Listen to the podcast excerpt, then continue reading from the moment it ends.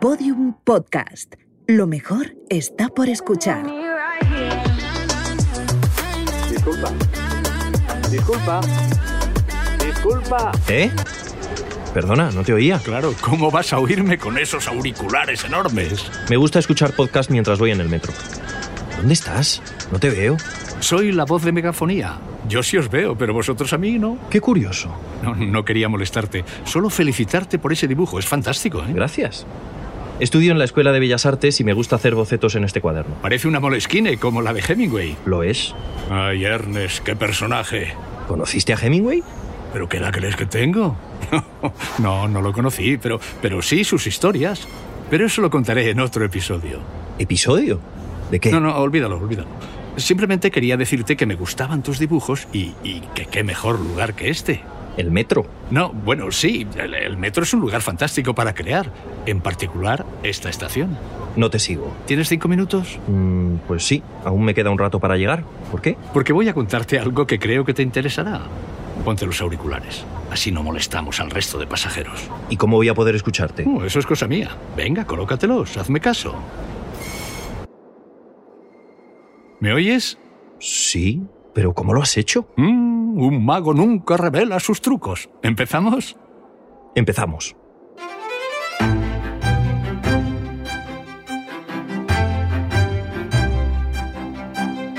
El 17 de octubre de 1919, el rey Alfonso XIII inauguraba la primera línea del metro de Madrid que unía, a lo largo de 3.840 metros, cuatro caminos con la Puerta del Sol.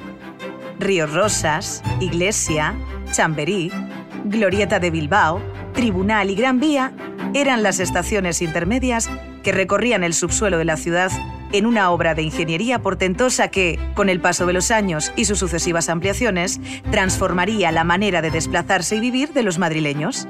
En esta ficción sonora viajaremos por estas ocho estaciones y por los 100 inolvidables años de historia del Metro de Madrid. 100 años en Metro.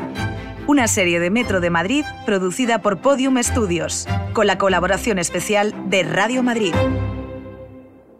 Episodio 3. Martínez Campos. Perdona, pero hay un error. Martínez Campos. No existe ninguna parada de metro llamada así. ¿No existe? Ahora.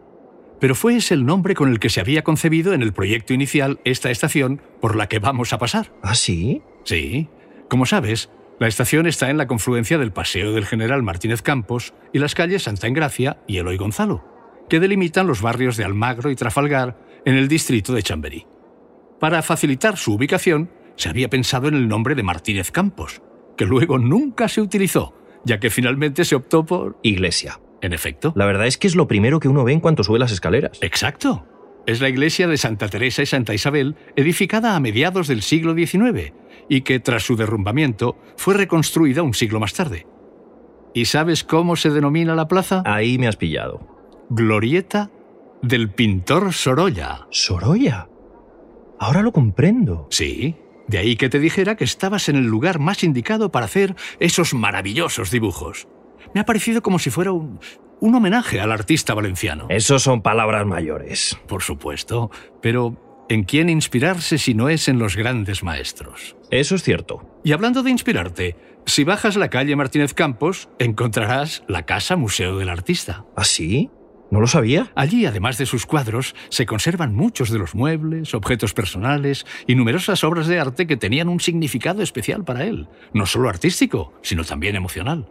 Y, por cierto, tiene un jardín que es uno de esos rincones escondidos de Madrid en los que me encanta perderme. Y que no me busquen, ¿eh? Pero mejor que yo, te lo va a contar la directora del museo, Consuelo Luca de Tena. Dentro del museo, pues bueno, en primer lugar, el, se entra al museo por un jardín maravilloso que diseñó el propio Sorolla eh, y que tiene bueno recuerdos de la Alhambra de Granada, del Alcázar de Sevilla. Es un jardín muy bonito que realmente en el centro de Madrid es un pequeño lujo. Ahí es mar- maravilloso, lleno de fuentes, de rumor de agua, en fin, una cosa muy apetecible. Y luego en el propio museo se puede ver eh, la colección de pintura de Sorolla del museo, que es espléndida, porque Sorolla se guardó para sí algunos de sus sus mejores cuadros, lógicamente, y esa es la colección de Sorolla y de su y de su familia.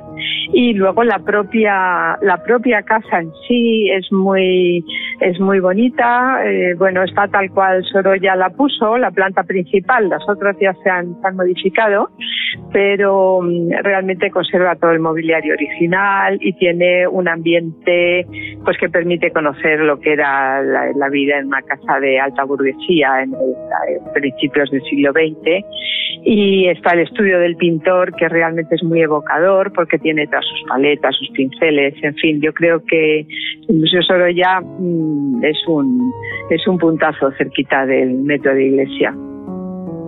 Bueno, Sorolla mm, había vivido varios años en una casa de alquiler en la calle Miguel Ángel, una casa que ahora ya no existe, era una porque entonces cuando Sorolla fue a vivir ahí, aquello era casi campo, ¿no? De hecho, tenemos alguna foto eh, de aquella época en que hay un rebaño de cabras pasando por, por delante de lo que ahora es el museo, ¿no? Que entonces era un era un solar. Entonces a él le gustó mucho aquella casa porque tenía un gran jardín y tenía un espacio para su estudio y ya cuando se decidió hacerse su propia casa la buscó por allí cerca. Entonces eh, le compró un solar mm, concretamente al pintor Aureliano Beruete que era, que era amigo suyo y empezó allí a construir su casa y entonces pues esa es, esa es su relación. Le gustó, le gustó la zona y decidió quedarse allí. ¿Qué te parece? Que no voy a tardar mucho en ir a perderme allí. ¿Sabes en qué estaba pensando? En toda la historia que albergan las paredes de los edificios ante los que pasamos o las aceras que pisamos cada día. Por supuesto. Y no solo eso, también estos túneles que tienen ya un siglo de vida. ¿Te has parado a pensar, por ejemplo, quién era Eloy Gonzalo? ¿Que da nombre a una de las calles bajo las que ahora estamos transitando? La verdad es que no. Eloy Gonzalo fue un soldado español que alcanzó fama durante la Guerra de Cuba. El 22 de septiembre de 1896 una partida de unos 3.000 insurrectos, al mando de Máximo Gómez y Calixto García, dos de los líderes rebeldes cubanos, cercó el pueblecito de Cascorro, no lejos de Puerto Príncipe, a unos 60 kilómetros de La Habana. Allí se hallaba destacado el primer batallón del regimiento, compuesto por 170 soldados españoles, entre los que se encontraba precisamente... Eloy Gonzalo. Exacto. Pero espera, démosle un poco de la épica que merece, a ver si... No, un poco más. Así. El bombardeo de los cañones de los manises insurrectos era constante y las bajas se sucedían a diario. El 26 de septiembre, la situación del destacamento español se hizo tan comprometida que la única solución era volar un bohío, casa rural típica de la zona, desde donde causaban graves daños a la guarnición. Eloy Gonzalo se presentó voluntario para prender fuego a la posición de los insurrectos cubanos. ¡Qué valor! Desde luego. Y se cuenta que pidió ser atado con una cuerda para que su cuerpo pudiera ser recuperado si caía herido o muerto. Sin embargo, lo hizo regresando indemne y como un héroe. Ahora que lo pienso, en la Plaza del Cascorro. Sí, hay una estatua en su honor.